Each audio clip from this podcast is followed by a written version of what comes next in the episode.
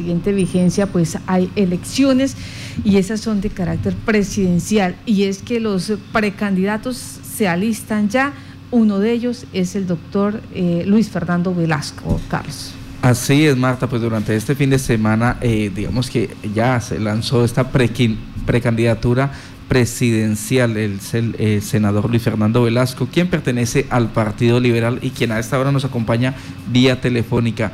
Doctor Luis Fernando Velasco, buenos días, bienvenido a Contacto Noticias. Es un inmenso placer saludar a la mesa de trabajo, a Marta, a William, a Carlos, saludarlos y a través de ustedes saludar a la gente de nuestros llanos orientales. Bueno, usted ha estado eh, eh, en la vida política bastante tiempo, tiene experiencia ya.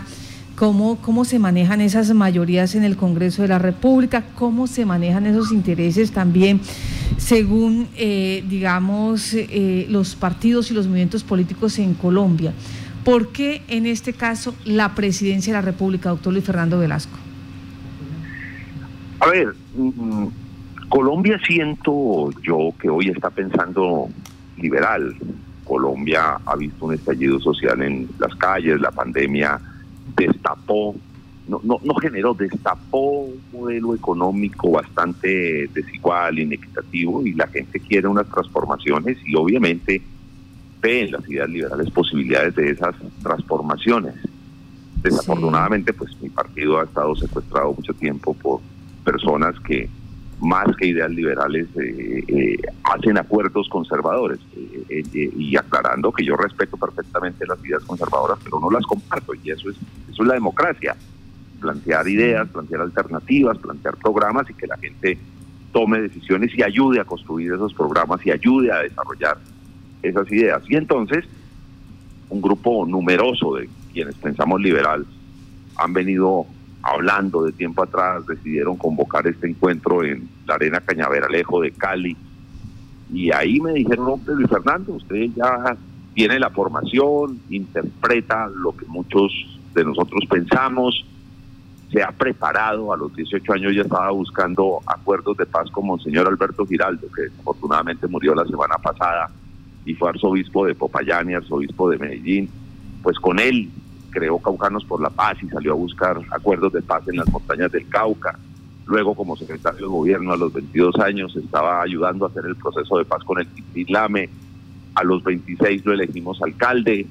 Tiene la experiencia administrativa. Luego trabajó con el gobierno nacional y con sectores eh, privados.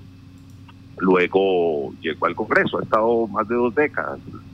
La gran mayoría de las dos décadas desde la oposición. Solo un cuatrenio desde, desde el, digamos desde la coalición de gobierno, pero pero pero bueno, todo eso le ayudó a construir, a conocer el país, a saber las normas, a, conocer nuestras leyes, a conocer el Congreso, a conocer cómo funciona el Estado y qué tiene que mejorarse para que ese Estado le sirva al ciudadano. Entonces hágale y yo acepté a dar ese debate y cogí las banderas y vamos a salir, vamos a seguir, porque yo nunca he parado, vamos a seguir recorriendo el país diciéndole a los que pensamos liberal que me ayuden a llegar a la presidencia y a quienes tienen un pensamiento distinto también diciéndoles conózcame, conozca lo que yo he hecho, cómo me he preparado y creo que el país necesita hacia adelante gente con ánimo de cambio pero con preparación para saberlo hacer. Doctor Luis Fernando Velasco, usted dice, pues Colombia siento ya que necesita pensamiento liberal, pero eh, para los liberales de vieja data, para los liberales jóvenes, ellos recuerdan con claridad que las ideas de las ideas y el proceso neoliberalismo que entró al país entró exactamente por el Partido Liberal, por eh, de mano del doctor César Gaviria.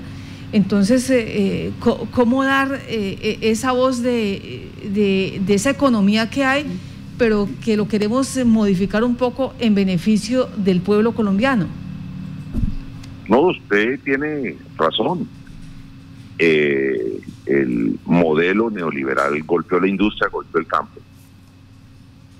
Eh, y en los últimos años el director del partido, el señor expresidente Gaviria, eh, decidió acercarse hacia ya no solo las ideas económicas conservadoras, sino hacia las ideas políticas conservadoras. Le pidió al país acompañar este gobierno, pues que ganó y ganó una elección y eso es perfectamente respetable, pero evidentemente este gobierno no interpreta las ideas liberales. Y uno tiene que marcar diferencias y le pidió también que nos volviéramos partido de gobierno. Yo me puse a eso y logramos evitar que se diera que se diera esa situación.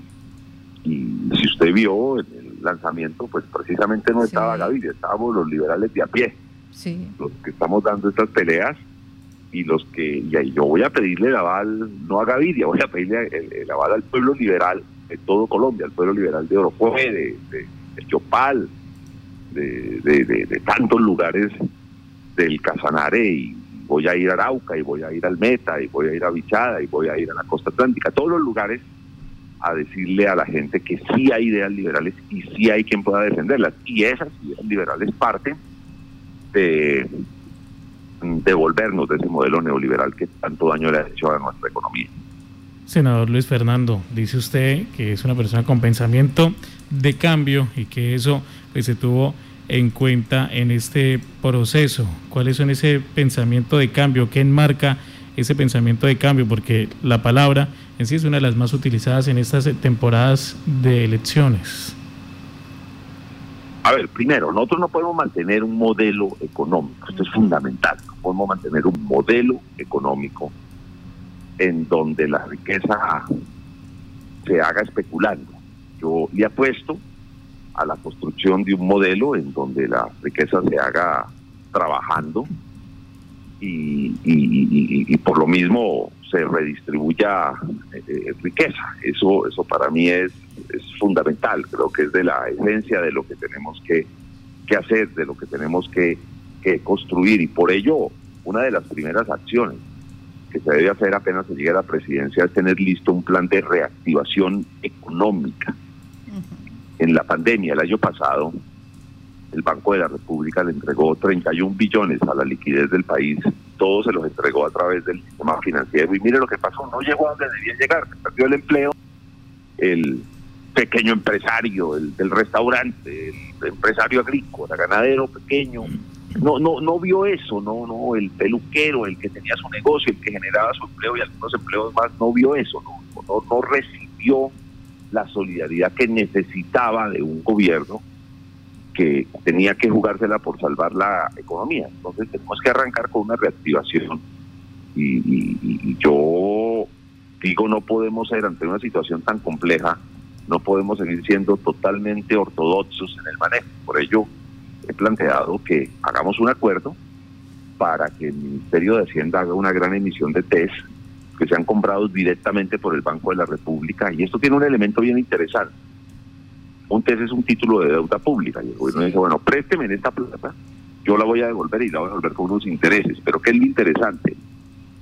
Que cuando el Banco de la República le presta directamente al gobierno sin intermediarios, los intereses que el gobierno le paga al Banco de la República son utilidades del Banco de la República y las utilidades del Banco de la República, el Banco de la República se las entrega al gobierno cada que finalice el año para que eh, eh, queden como ingresos del presupuesto del, gobierno nacional. O sea, podemos hacer unos créditos costo cero y podemos buscar un, una red o financiera del Estado o lo que yo he llamado prefinanciera. En Colombia existía algo muy bueno que era el Plan Nacional de la Microempresa.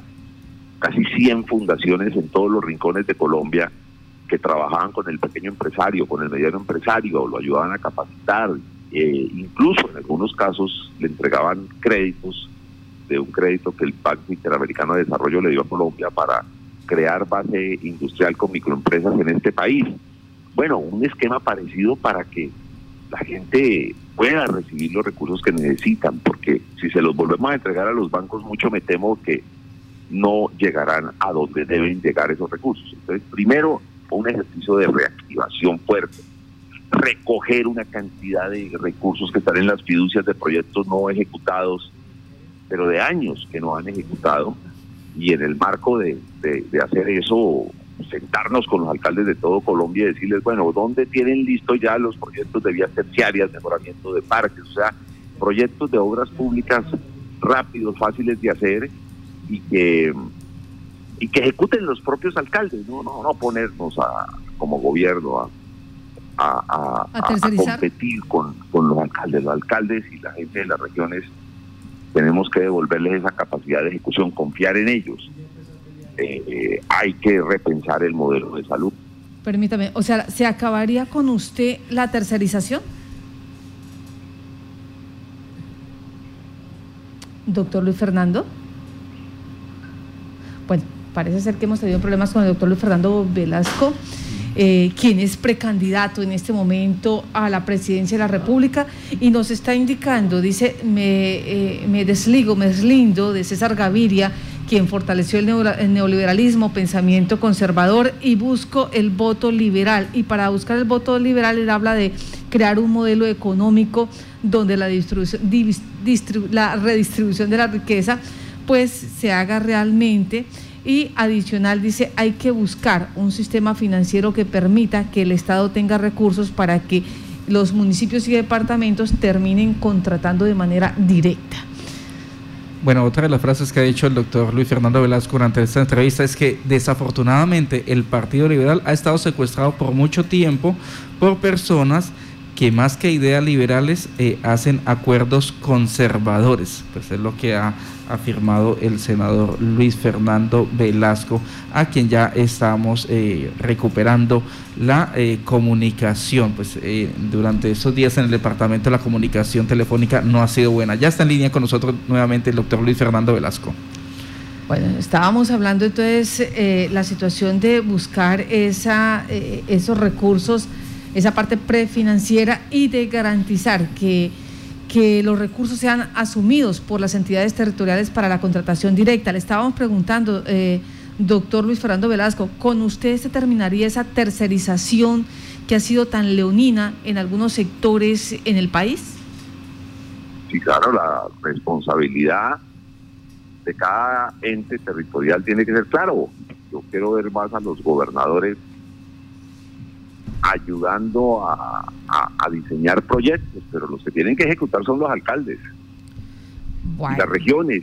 Y, obviamente voy a hacer algo que hice cuando fui alcalde de Popayán, es que cada obra que podamos desarrollar por obligación, por obligación, y va a quedar en una ley, tiene que tener pediduría ciudadana.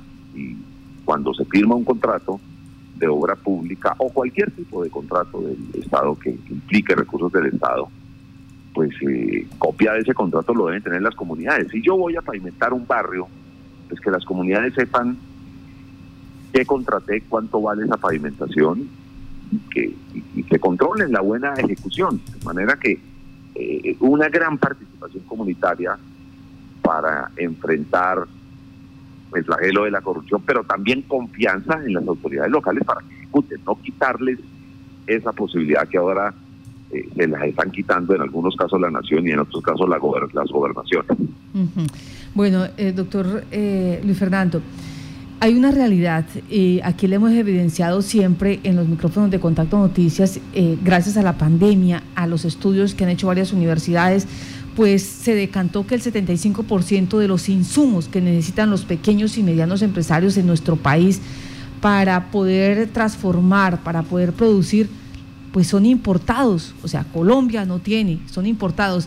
Si eh, no llegan o hay bloqueo, hay un fenómeno natural, sencillamente no tenemos cómo producir y, hoy, eh, y llega eh, la situación de que no hay cemento, no hay varilla, no hay otros elementos para producir ese cemento o para producir esa varilla o, en la parte agraria.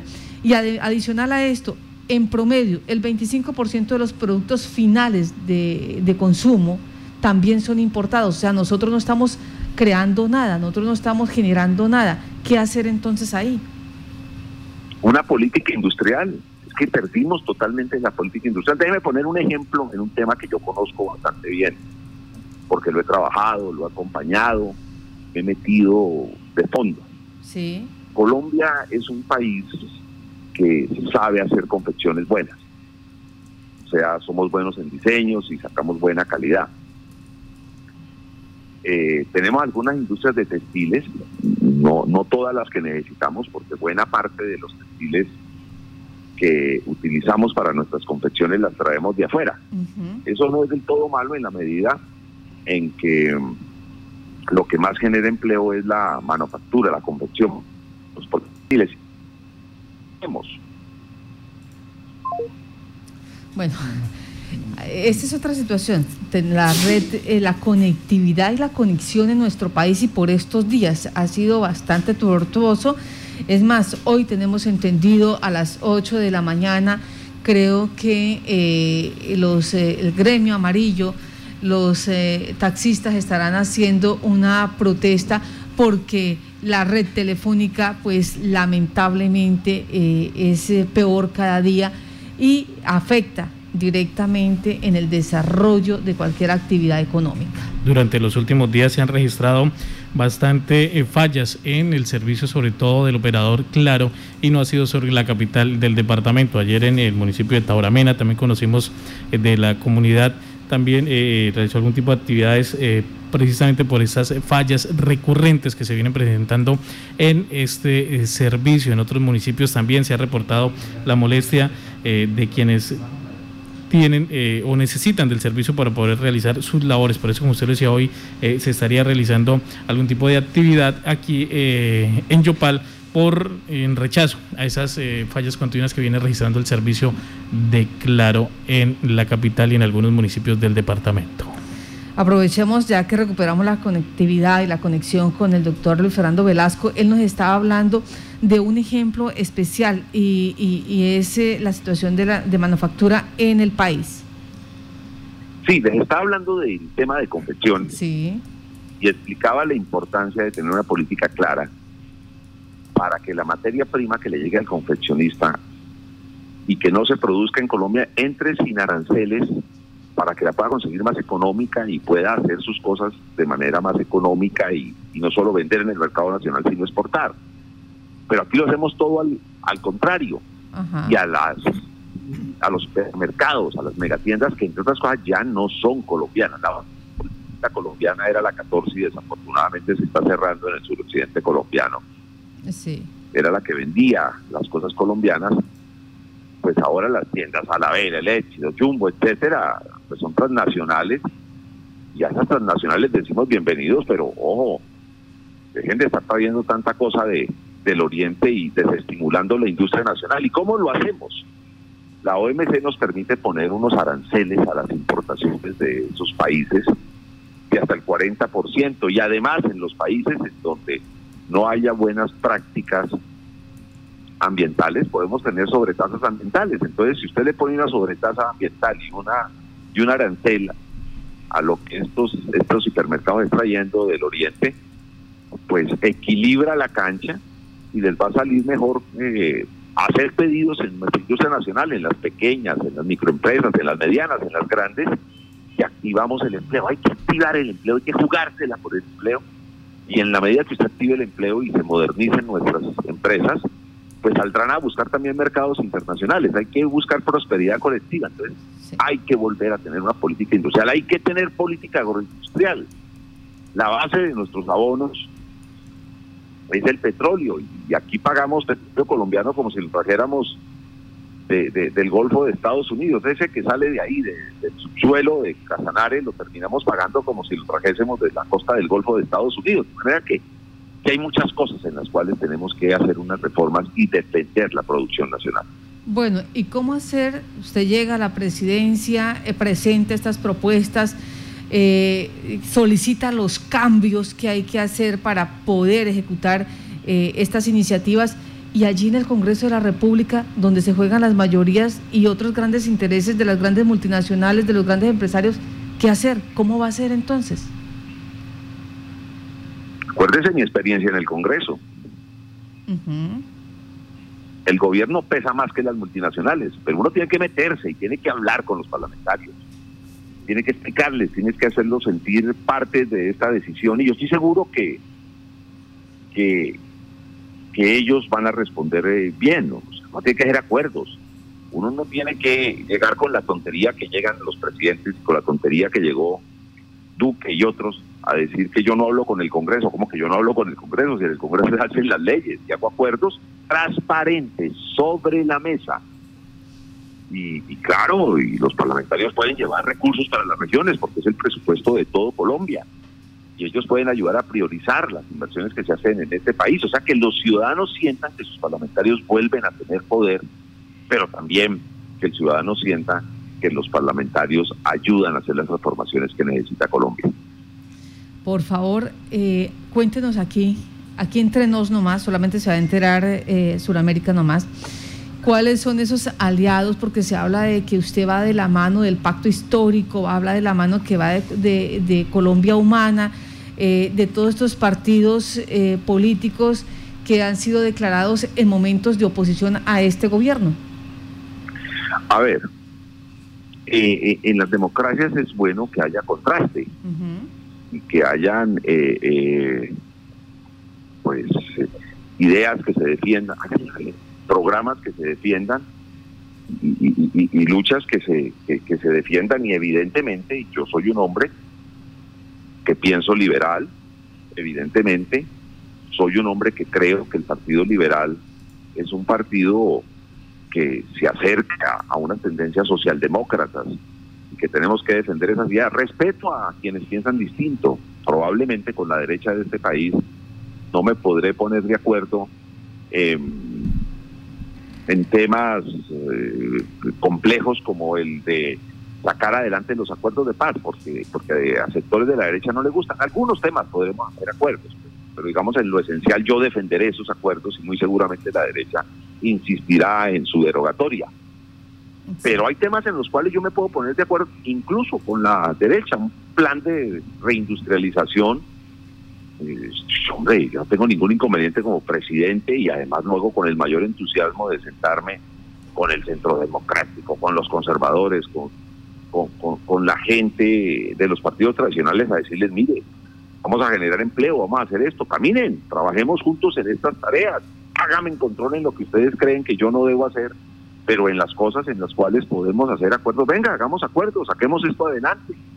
Y cuando estemos definiendo las principales inversiones del país, también los llamaré porque a diferencia de otros yo entiendo que un presidente es un líder, no es el dueño del país, es un líder y para liderar hay que hablar con todos los sectores, para liderar hay que escucharnos entre todos. Este país tiene que volver a construir sueños colectivos y los sueños colectivos se construyen hablando entre la gente. Doctor Luis Fernando Velasco, muchas gracias por estar en Contacto Noticias. Mil gracias a ustedes, un abrazo. Bueno, estaremos pendientes de cómo avanza esta candidatura del senador liberal Luis Fernando Velasco a la presidencia de la República. Que tenga buen día.